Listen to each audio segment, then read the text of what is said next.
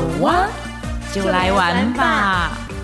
是探索生命，是尝试新事物，是面对新首领的勇气，也是从问号到惊叹号的转变。好哇，一起来玩吧！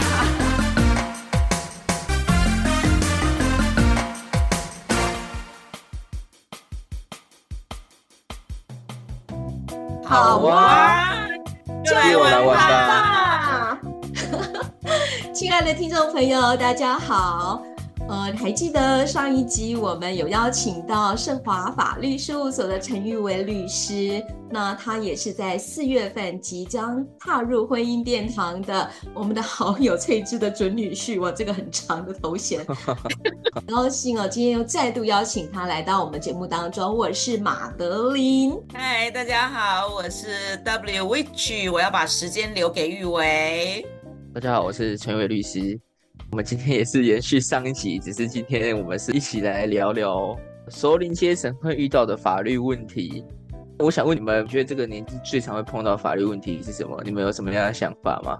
我想到的是遗产问题，或者是。老年离婚的问题啦，这些老年离婚哦，我第一次听到有人会担心老年离婚。你为你为什么会觉得老年离婚的问题？日本不是很流行族婚吗？那不是上了那个离婚，对对对对对，但是真的有些先生已经退休了，老奶奶们就把先生给休掉。后续衍生一些法律上面的问题，或者是呃那个自己资产分配的问题，这个是我突然想到的啦。玉伟可以跟我们大家说说，你就是目前接触到的跟我们这些族群有关的，有哪一些相关的跟法律会，就是会由你出面的这种课题是什么？我出面的时候，我出面的时候，通常就是当事人已经在玩 gay 的时候，对，吵得不可开交的时候，一开始吵架初期我还不会出面，吵架到没办法再和解的时候，就会开始他们可能开始会找律师了，这样。既然聊到婚姻的话，我们可能也探讨一下婚姻的法律问题好了。其实我相信大家对婚姻，不管是即将进入婚姻的人，或是已经在婚姻中的这个民众们，其实我觉得最常遇到的法律问题，我觉得都脱离不了财产呐，脱离不了财产。因为我想说，大家应该都会觉得说，是不是婚后财产就一定是共有的？这样子，哎、欸，所以大家可能会担心说，比如说太太她在外面有信贷啊，有借款，先生是不是一定要帮他还，等等之类的，或是说大家最常担心的就是，比如说老公跟太太结婚嘛，那可能他们双方有约定说，好，那那太太你从今天之后你就来当家管，这样子，你来照顾小朋友，还有管理家务，那先生主要是去工作。其实我觉得台湾大部分人都是这个家庭形态啊，很多家庭形态就是一方是家管，那另外一方是主要的经济来源这样子。那这个会造成什么样的现象？就是说你这个随着时间的推移，那有一方的财产会越来越多，因为有工作收入的财产会越来越多嘛。那另外一方呢？另外一方他其实财产一直都是零，因为他们被分配到任务就是照顾家里嘛，然后照顾小朋友这样子，所以。那这时候他们如果结婚二十年，那吵架要离婚了，那是不是会变成说，哎，我们要怎么结算财产的问题？嗯，对，所以我们都会回归到说，哎，婚姻，我们现在的婚姻财产到底怎么分配的？那所以我，我我觉得第一个迷思是婚姻财产一定是共有的，这是第一个迷思，就是大家都觉得说婚姻财产一定都是共有，那其实我会跟大家说，这是一个不太正确的观念。那首先就是说，我们台湾其实有三个财产制，夫妻的财产制啊，有三个。那我讲最普遍的一个就是称为法定财产制。法定财产制的意思就是说，我们如果没有特别约定什么财产制的话，一律都是法定财产制。那法定财产制的意思就是说，双方夫妻之间进入到婚姻之后，其实所有的财产。都还是各自拥有的。比如说什么意思？比如说你买房子，假设太太买房子，那登记在她名下的房子，那这个房子会变成先生的吗？其实不会，因为我们不动产登记谁的名字，那就是谁的。这样子，那假设说这个，比如说 W，你买了这个耳机，那这这个耳机就是你的，它不会因为你买了这个耳机就变成你先生的耳机。所以其实我们可以看到，一般的财产之中，所有权还是分开的。那这个法定财产制的用处是什么？用处是在于说，如果我们今天这个法定财产制的关系要结束，如果要结束迈入终结的一天，比如说离婚，或者是一方夫妻死亡的状态，就是那这个财产制就会结束了嘛。那法定财产制的最重要的点就是说，既然要结束法定财产制，那我们就要开始结算夫妻之间的财产，要我们要做这个结算动作。就像我刚刚讲的例子，就是可能两方结婚的时候，那这个先生在工作，所以他钱会越来越多；那太太没工作，钱越来越少。那都可以透过这个法定财产制结束的时候，一起来结算去解决。那怎么解决呢？就是说，如果我们今天有离婚这件事情的话，那财产比较少的人，那就是我们刚刚例子讲的太太，她对财产比较多的人。就有这个我们法律上称剩余财产分配请求权。嗯，对，就是财产比较少人可以跟财产比较多人去拿钱啊。为什么？因为其实我们今天在整个婚姻关系中，我们大家都有付出。哎，你比如说你在工作，我在照顾小孩，大家都对这个家有付出。有些是无形的付出。对对，其实法律上也认为说，无形的付出、劳力的付出也要把它算进来，这都是付出。所以。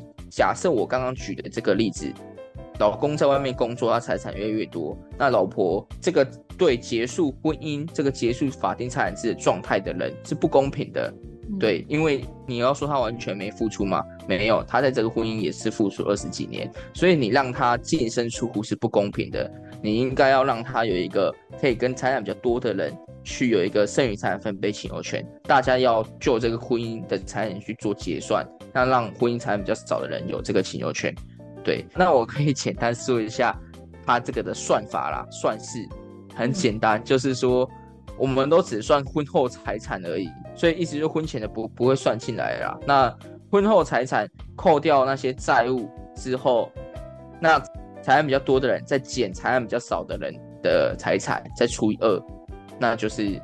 婚后财产比较少的人可以请求的剩余财产分配数额这样子，平均的概念。对对对对对，一个平均的概念。那有关于赠与的跟被赠与的财产和慰抚金啊，这些都不会被算进来这样子，或是遗产啊也不会算进来这样子。比如说我继承到我爸爸的遗产，或是说爷爷以前送我财产啊，这些财产我们都不会算进这个。结算的财产这样子，如果我跟我老婆离婚的，不会算进来结算的财产。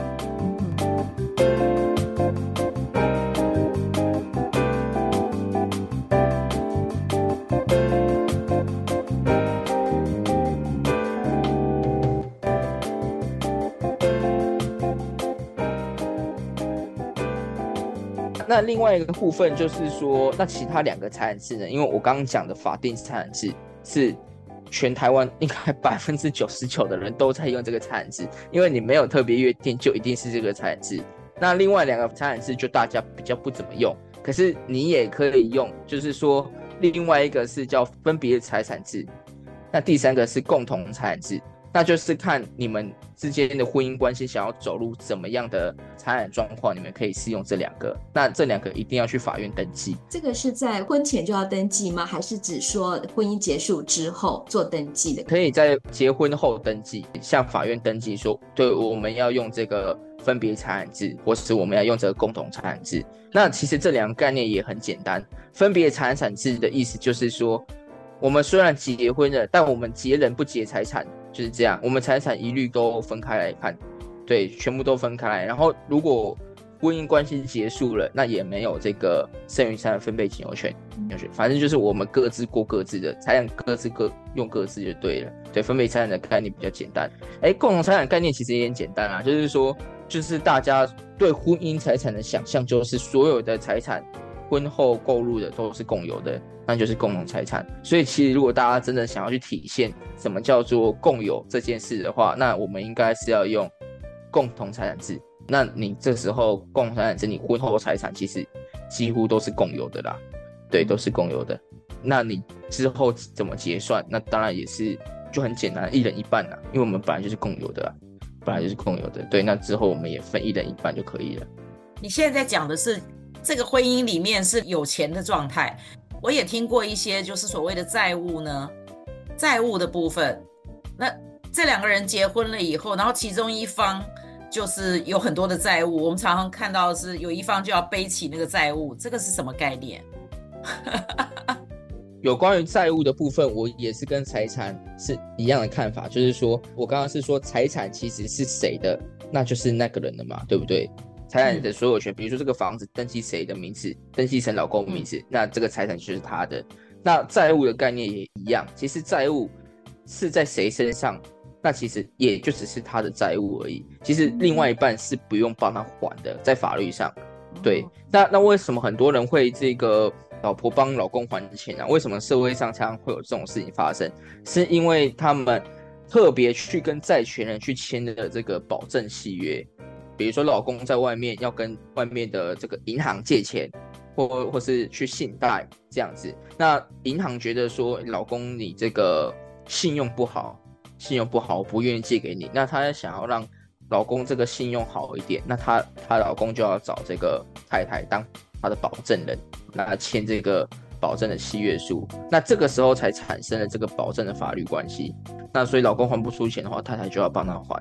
对对，是，其实这时候是个别的法律关系所造成的。那我们当时结婚的时候，并没有一个法律关系是我必须一定要帮我先生还钱，其实没有。对，我们律师其实实务上常处理到的都是呃财产问题啦，财产问题。那我举一个，我举一个例子，就是说。我这里是太太这一边啊，她其实从离婚的时候就来找我们，就是也离婚了。那其实现在的状况就是说，在整个婚姻关系的时候，其实先生就是很常出去做生意啦，然后生意常常失败，所以他常常跟太太这里去借钱，也跟他娘家借钱，借了好几百万。就是说他其实常常跟太太借钱，然后其实他们中间有一个房子。而、这个房子是婚后买的，被列为是婚后财产嘛，对不对？可是婚后买的，但是是登记在太太的名下啦。现在这个离婚了嘛，这样子，然后其实我们也对他提起这个，呃，其他娘家也对他要提起这个返还借款的诉讼，因为他完全不还钱，他从像前面还借的也都不借的钱都不还钱啊，反正那些也都打完了，这借钱的都打完了，然后其实我们借钱这个。要返还借款，我们也打赢了，这样子，所以他应该要还我们钱。那可是后来我们去查他财产，他当然是没钱，他财产是完完全全超级空白的零，这样子完全没有钱，这样。然后现在我们遇到的一个诉讼是，因为我们是太太这里，太太名下有房子，所以先生在婚后财产一直都是零，所以他对我们提起这个剩余财产分配的请求权。所以你知道吗？其实这个对。哎，那剩余财产分配请求权，它的计算基础就是拿房子的价值去做计算基础。所以这个房子，比如说它这个房子还有七百六十万的价值，那就要先扣掉它的房贷债务，比如扣掉三百万，那所以七百六十万减三百，四百六嘛，这样子，四百六除以二，那大概就是两百三。所以那个先生就跟我们要两百三十万的财产，这样。对，其实这就是剩余财产分配一个。非常机械式的一个算法，这样子。可是这这时候太太会很不公平啊，因为我整个婚姻关系里面，我都在帮你借钱筹钱，你其实完全没关心家里这样子。然后你欠我的钱都还没还我们，啊，你现在还跟我们要这两百三十万，这样合理吗？对，所以我们其实很多诉讼就会遇到这种事情啊。遇到这样子，因为。法律有情理法嘛，对不对？刚是属于法，但问题是那个情感或者是更加理智的部分，这个部分怎么样去替太太追讨公道？哦，那这部分就是其实我们剩余财产分配这个法条最近其实也有修法。那简单来说，就是说我刚刚讲的剩余财产分配其实是一个非常机械式数学的操作，就是谁看谁婚后财产比较多，那少的人可以更多的人。请求，可是像我刚刚讲那个案例，那就会变成说，哎，反而变成我财产比较多人，可是变得很不公平哎，因为我们整个婚姻关系你都没有付出啊，我都帮你借钱，那所以我们法条其实是有规定说，如果综合就是纵横整个情势下来，那如果我们按照剩余财产分配这个机械式的规定，分配是不公平的话，那法官应该就是会调整这个分配额，或甚至免除分配额的状况，这样子。对，那其实这也是我目前呃诉讼上的主张啦，诉讼上的主张就是说这个分配额不公平啊。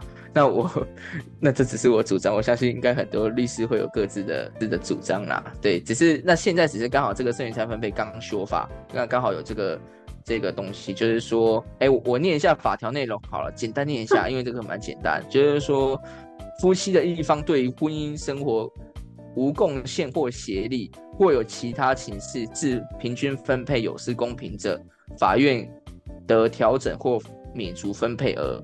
哦，那这是在民法的一千零三十之一条啦，一千零三十之一条。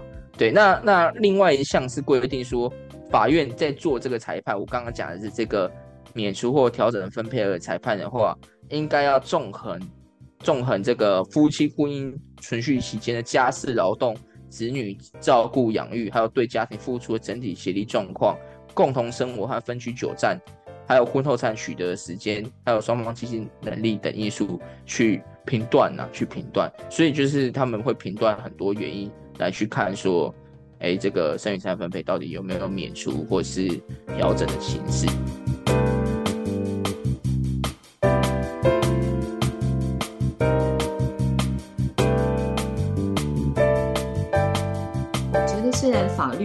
听起来是生硬的，但是其实真的是跟我们生活好有关系哦，而且是我们一般人不太知道的地方。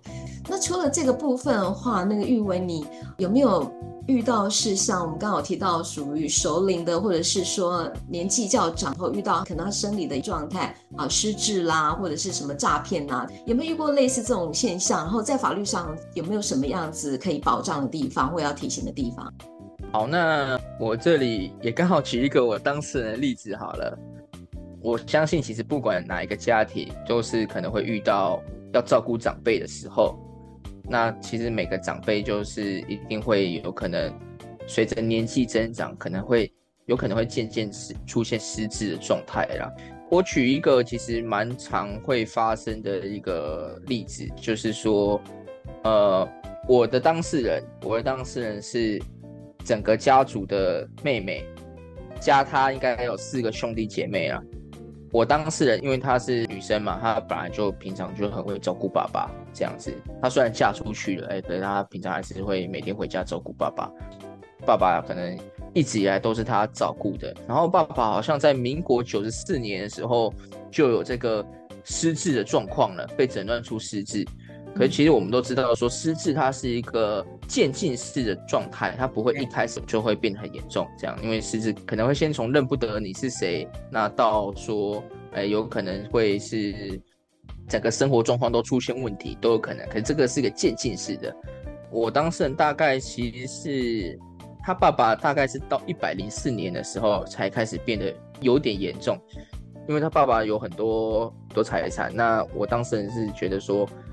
如果每一笔都是要从爸爸这里去提领，这样子从爸爸户头提领，其实不太可能做得到了，因为爸爸的意识越来越模糊了，然后再加上就是说，他爸爸可能越来越认不清什么叫提领，这些他失智的状态越来越严重了，所以我当事人那时候做的方式就是把他爸爸户头里面的钱已转到他的户头了，嘿，他那时候做的事情是这样。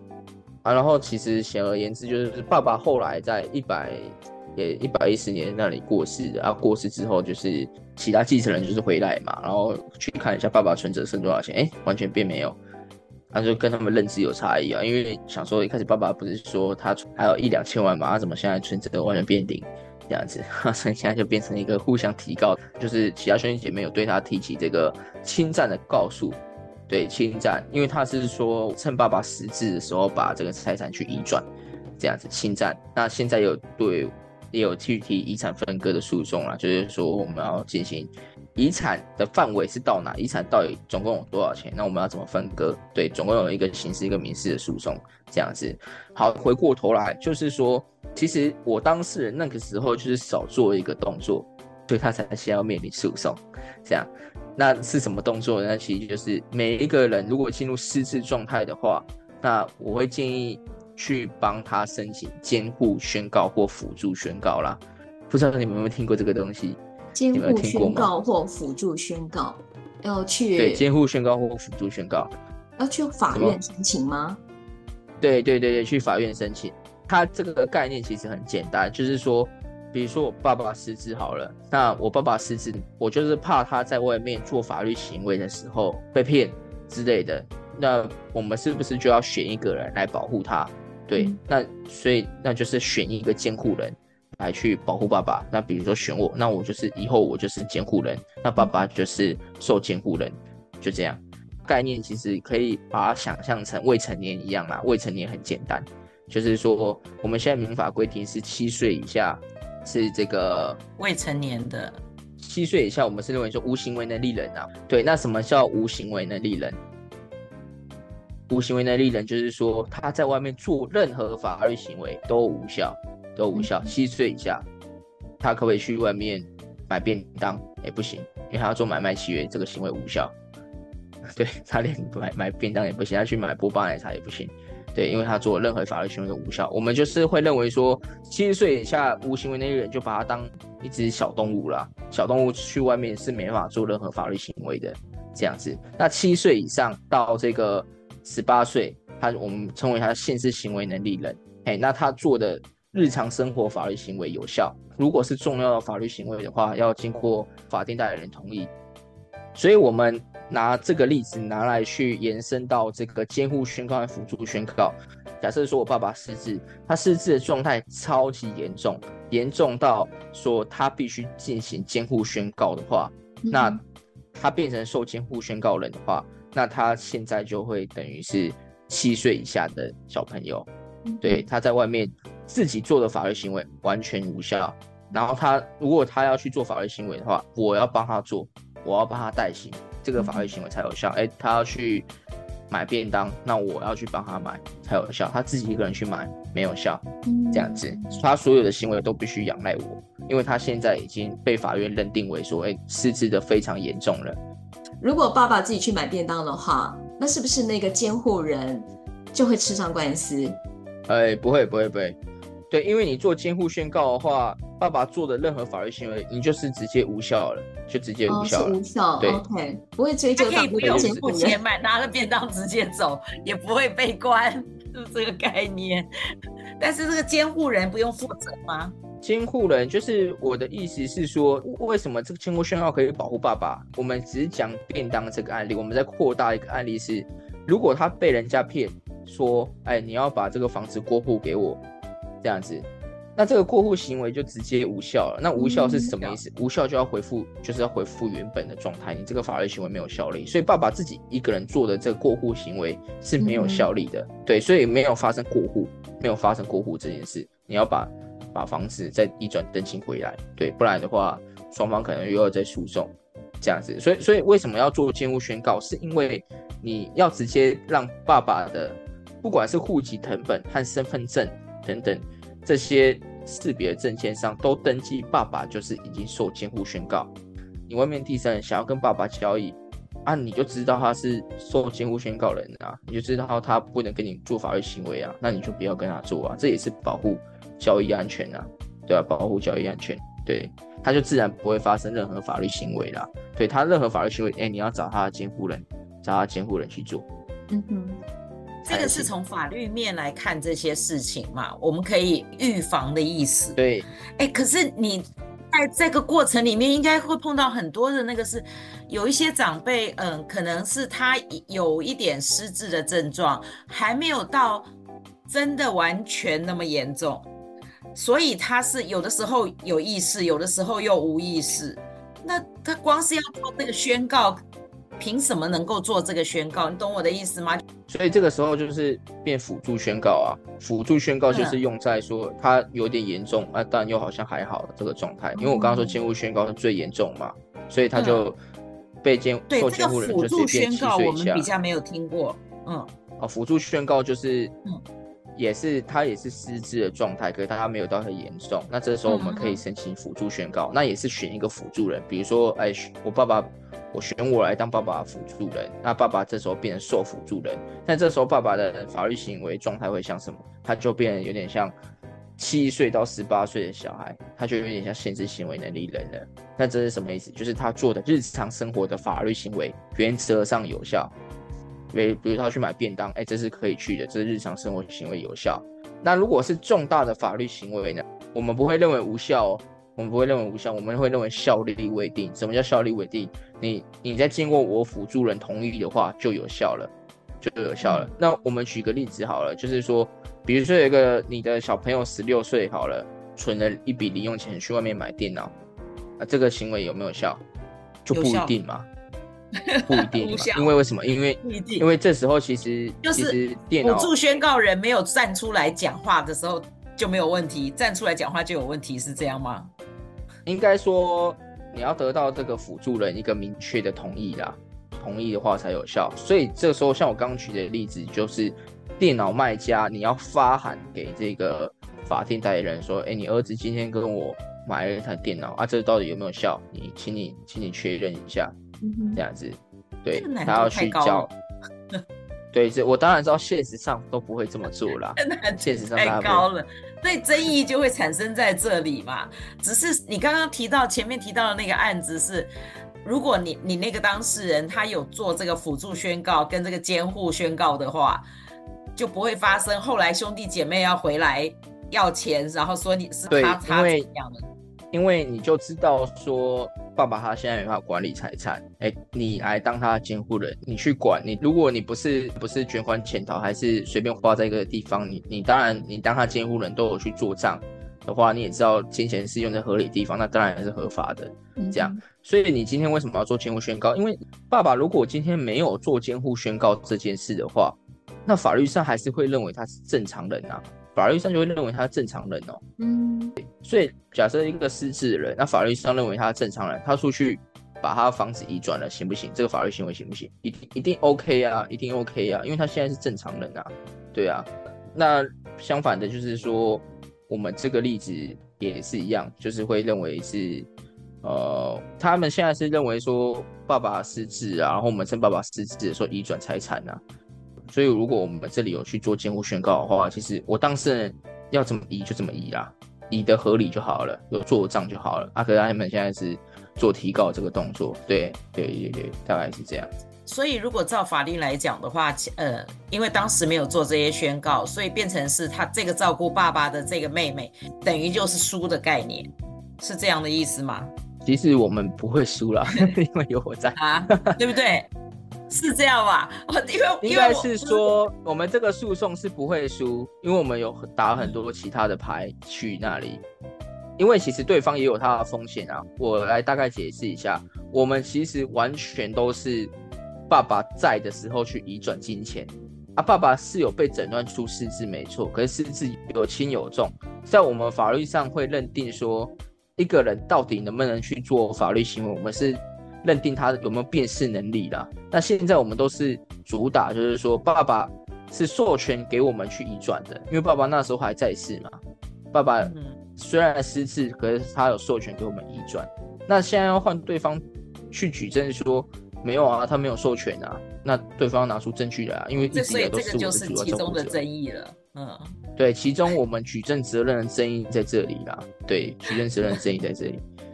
对，可是我们会今天提监护人辅助宣告的事，就是好。那有关于监护人辅助宣告，我会觉得说是一个保护失智者的一个。大家如果在担心说你们家照顾的失智者会在外面可能怕被骗，或是做这个意想不到法律行为等等的话，那其实及早去做监护或辅助宣告是一个很好的选择啦，很好的选择。那也避免事后会产生。法律上很多的争议，我问一下，这个宣告就是我们需要拿到医生证明这一类的吗？首先，它的程序是你第一个，你可以先去医院做诊断，先拿到医生证明，然后第二步是向法院递出这个申请监护宣告或辅助宣告的申请状，然后法院拿到申请状之后，就开始受理这个案件，然后法院受理这个案件的时候，他还是会再嘱托一次。特定的医院去给这个比如说爸爸或者受监护宣告人去进行诊断，说他到底目前的意识状态怎么样。那我们可能会做开庭的动作了，然后请受监护宣告人一起来法庭，那法院确认一下状态。如果确认说受监护宣告人是意识真的有失智，之后没办法去外面做法律行为。那另外一部分是也确认说这个监护人的确是有这个能耐去照顾他的话，比如说是离他最近的主要照顾者。那法院有确认这件事的话，那的确监护宣告就会核发下来。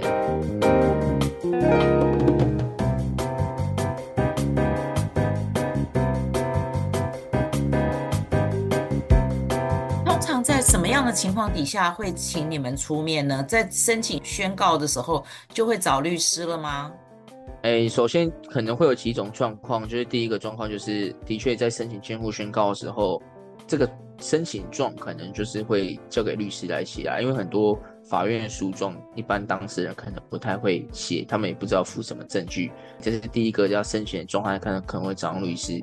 那第二个状态是，这也是我们比较蛮常遇到的事情，就是我刚刚讲的是一个监护人对一个监护人状态啊，那就很简单。那如果是很多人想要抢着当监护人呢，那就可能有需要请律师。为为什么？比如说像我刚刚举的例子，可能兄弟姐妹对照顾爸爸的想法或照顾方式不一样，那他们可能都想要当爸爸的监护人，那这时候就会吵架，然后他们可能各自就会想要去找律师了。所以这个就有一点是我们常常在看，呃，不管是新闻啊，或是看那种电影啊，什么这些东西，常常提到了一个，就是大部分那个情况都是人死了以后，为了那个遗产继承的，开始在那那里吵啊，或者是什么的。所以刚刚从这个长辈还在世，然后可能失智的这个情况，要等到那个遗产分配，其实这都是有相关的嘛。那我想了问一下，是关于这个遗产的这件事，还有遗嘱。现在我们不是很鼓励大家，其实要预立遗嘱。对，哎，嗯，你你可不可以谈一下是？比如说像我现在神志清楚，如我我是没什么家产了。如果我有什么十栋房子啊，什么多少钱什么，我还在脑筋清楚的时候，我要怎么样预立遗嘱，它会是合法的呢？啊、呃，预立遗嘱，我们台湾合法有五种可以做遗嘱的方式啊。那可是我简单讲其中三种最简单的就好，嗯、大家比较常用的三种。那第一个最简单、最简单、最简单就是自书遗嘱。什么是自书遗嘱？就是对自己写就好，然后可是一定要亲笔写哦，亲笔写，不能用打字的。自书遗嘱一定要亲笔写，所有内容都亲笔写。然后你就可能写好说你要分配的财产是什么，你的财产标的是什么，打算分给谁这样子。然后这些写好之后，再签名、记载日期，这样就行了。这就是一个合格的遗嘱。他不用找见证人吗？所谓的见证人之类的，也可以找，也可以不用找，因为做遗嘱的这个规定没有说你一定要找证人。对对对对，嗯嗯，他也没有一定的格式嘛？没有没有格式，自书遗嘱就是简单到连格式都不用，你只要写开头是遗嘱，然后记载日期跟姓名就好了。所以所以就大家可以了解到这件事，就是说自书遗嘱是哦最简单。最简便，所以你现在拿手上拿一个白纸跟纸笔就可以做这件事了。对，嗯嗯嗯、那那风险是什么？风险就是有够不安全的，就是你留这个遗嘱，可是这个遗嘱 可能破洞百出这样子，然后后世可能还是会那边吵说，哎、欸，我爸申请根本没有立，这个是一定假的。因为你其实笔迹这种东西本来就很难证明，虽然有笔迹鉴定这种东西，可是笔迹鉴定本来就。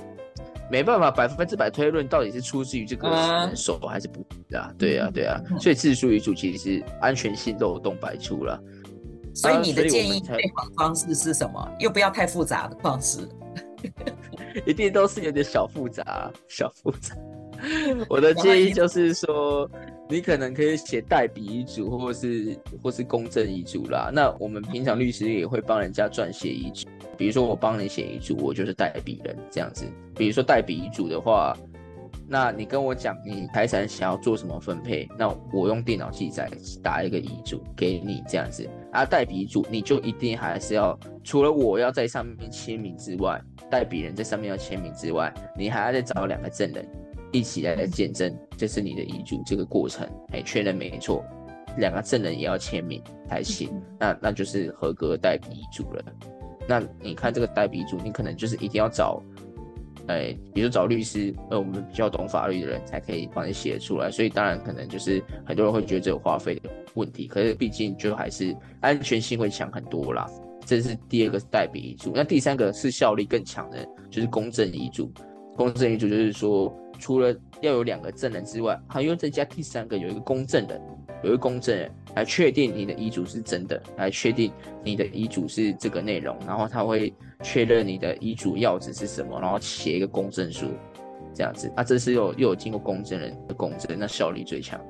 对，啊，可是你当然可能又要再花公证费用的钱，这样子。所以我记得。呃，我爸爸在世的时候，他最后是在公证公司上班的，所以那个公证人指的是这种公证公司的，还是什么公证人？像民间公证人也可以吗？对对对，民间公证事务所有在承办公证业务的公证人都可以，对，他只要有公证人执照都可以这样子。对，可是他就是一定是用他公证人这个 title 去签名啊，不是用他私人 title 去签名。所以是一个一个公证人，两个证人都可以。那这两个证人找谁对象要找谁？朋友可以吗？都可以，都可以，只要是成年人都可以。成年人意思清楚的话都可以。对啊，对啊。嗯，我想我们其实有很多朋友也是蛮关注说。呃，因为我们其实年纪也越来越大了啦，然后呃，有关于那一个就是继承，就是我们子女或者是我们上一代长辈，对对，善待长辈那个他的遗嘱写好了，对不对？那有关继承的分配的问题，在你们法律的这个观点上面，有没有什么样子的这种分配法则是比较合乎法律的一个公正的？那还有提到说有关于媳妇的角色，因为如果他的子女都没有在照顾这个爸爸妈妈。都是媳妇在还喽的话，那这个遗产会不会分配给媳妇？那他的那个公正性跟公平性，你怎么是预处的？我们先讲一般继承法则，就是没有遗嘱的状态会是怎样啊？假设这个人这个老先生没有写遗嘱的话，那财产会怎么分配？那我们就是依照一般民法的法则去分配嘛。那我们一般民法法则就是很简单，就是配偶一定是当然继承人。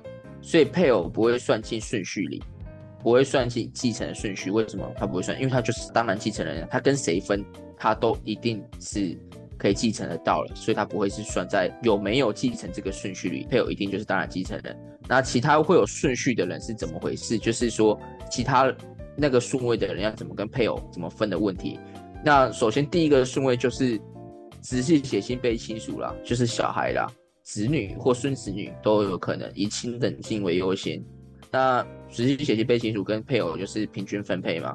比如说爸爸他过世了，有留下一个妈妈，还有两个小孩，那爸爸留下三百万的遗产，那就是很简单，三分之一，三分之一就平均分配。对，好，那第二顺位就是父母。那假设说。你没有小孩的话，那第一顺位的人都没有，是指没有子女、没有孙子女，这些人都没有，那就换到父母出场了。就是爸爸过世了，就换给他爸爸的父母，父母跟这个他配偶要怎么分呢、啊？怎么分的问题？那父母跟配偶怎么分的问题，就是说两边各二分之一，就是说爸爸不是留三百万的遗产嘛，一百五十万直接给配偶，一百五十万给这个父母。让他们去分，所以配偶可以直接拿一百五啊，这就不是平均分配了。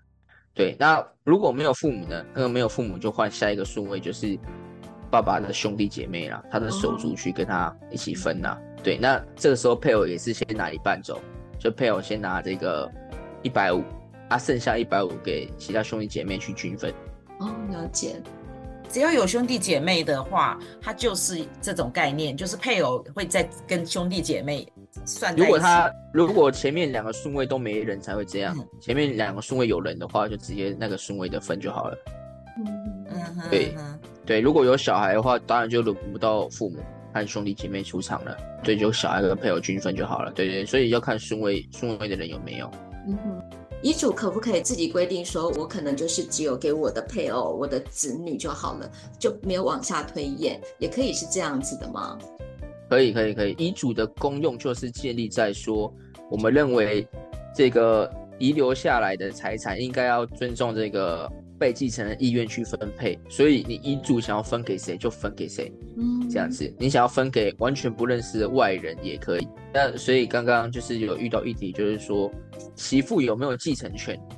哎，媳妇是没有没没有继承权的，对不对？媳妇没有啊，因为她并不是我们刚刚讲那些顺序里面的人，这样，所以媳妇没有继承权。那这时候该怎么办？如果那个爷爷这一群 OK，那他就只能写遗嘱的方式把他财产给媳妇，这样子，这样。好，那如果那所以说今天如果你有遗嘱这个东西，那你就代表说你的财产可以任意去支配啦。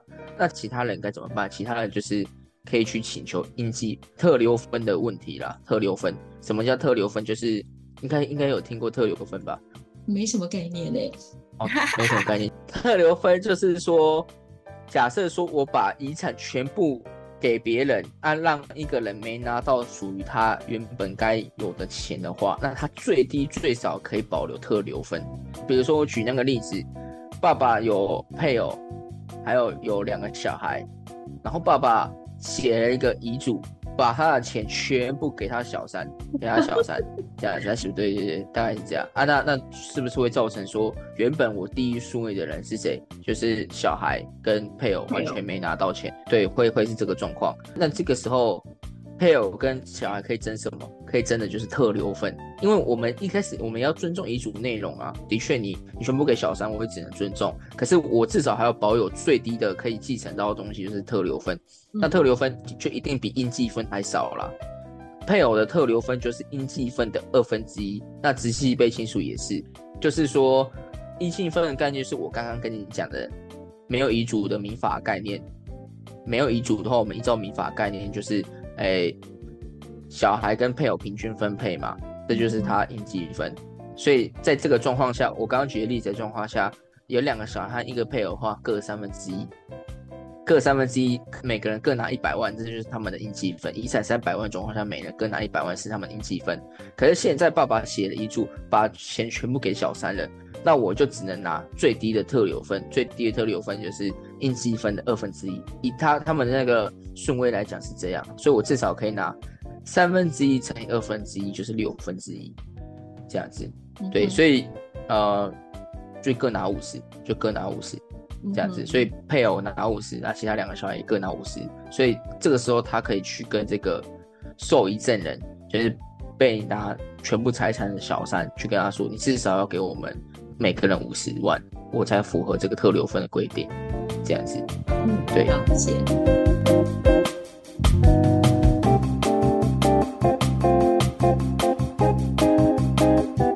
太好玩了，你知道我刚刚前面其实我要很认真的听，因为所以我完全没有提问，我就一直在听他。对，要很专注。然后我，我最后的结论就是，我最后的结论就是说。哦，你要是有钱哈，最好早早的就把遗嘱写好，还要拿去公证，真的。啊，对啊，这是很好的结论啊，这是很正确的结论。对对对，还可以随时做更改，对吧？对对，可以做更改，可以做更改。对，还有你要想到说现在都高龄化，然后脑筋不清楚的时候怎么办？所以都是要提早做一些准备吧。刚刚有提到说，呃，现在很多社区啊，什么礼拜公室啊，都会。提供很多免费的法律咨询服务啊，法律课程、讲座这些，所以其实我们一般人在平常就要常常去留意这个东西，就没事也可以去听一听，把它当成增进知识，是这个概念吗？然后可以提早做一些准备。比如说我职业是律师嘛，对，那其实我们台湾应该是说全世界有一个现象，就是说。律师很难找，就是说，其实一般人平常生活中很难接触到。可是假设说你今天感冒了、生病了，你是不是很好找医生？哎，是啊，你可以去诊所挂号就找到医生。可是如果你今天出了法律问题了，哎，其实你很难找到律师，因为律师其实平常没有什么挂号这种事哦。我们其实也不太去接不认识的当事人等等，所以律师其实是难找。所以它演变的现象就是说。哎，法律跟大众的距离是遥远的啦，遥远的，所以我们才会去，有时候会去做这个社区的免费法律咨询等等，哎，让大家知道其实有这个管道可以认识到法律，还有认识律师这样。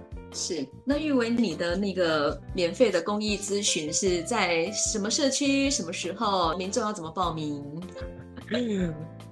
很多地方，很多地方哦，所以 Google 一下就可以找得到吧？应该可以，对对，我们现在都有规划在。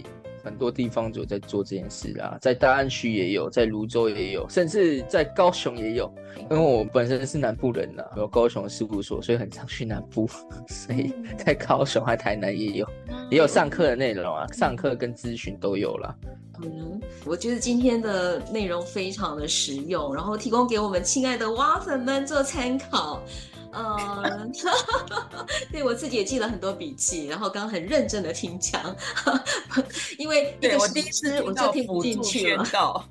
对对对，真的谢谢谢谢陈玉维律师来到我们节目当中。对对，我刚刚说我第一次听到辅助宣告，因为我觉得那个失智这件事情其实是好像高龄化社会里面。